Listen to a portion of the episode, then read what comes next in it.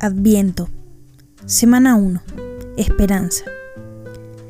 En todo esto, tengan en cuenta el tiempo en que vivimos y sepan que ya es hora de despertarnos del sueño, porque nuestra salvación está más cerca ahora que al principio, cuando creímos en el mensaje.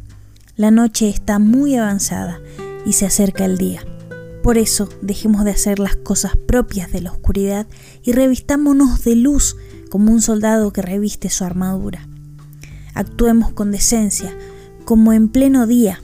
No andemos en banquetes y borracheras, ni en inmoralidades y vicios, ni en discordias y envidias. Al contrario, revístanse ustedes del Señor Jesucristo y no busquen satisfacer los malos deseos de la naturaleza humana. Adviento es una temporada de espera expectante. Conecta el anhelo de Israel por la venida del Mesías con nuestra anticipación del regreso de Cristo.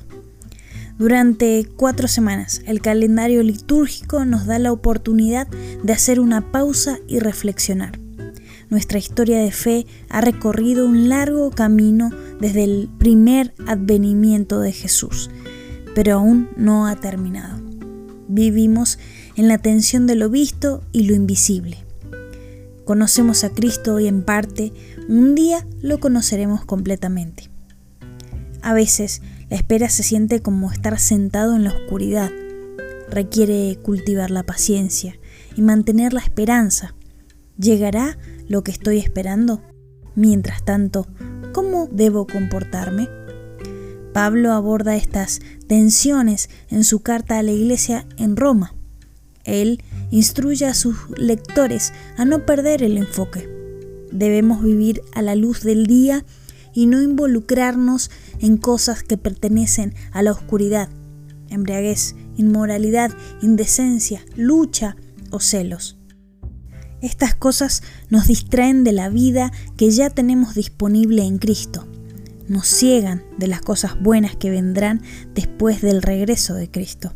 Al entrar a la temporada de Adviento, restablecemos nuestro enfoque en la esperanza de nuestra salvación. Avanzamos confiando en la promesa. La noche ha avanzado y se acerca el día. Romanos capítulo 13, versículo 11. Hagan todo esto conscientes del tiempo en que vivimos. Ya es hora de que despierten del sueño, pues nuestra salvación está ahora más cerca que cuando inicialmente creímos.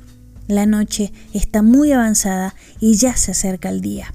Por eso dejemos a un lado las obras de la oscuridad y pongámonos la armadura de la luz.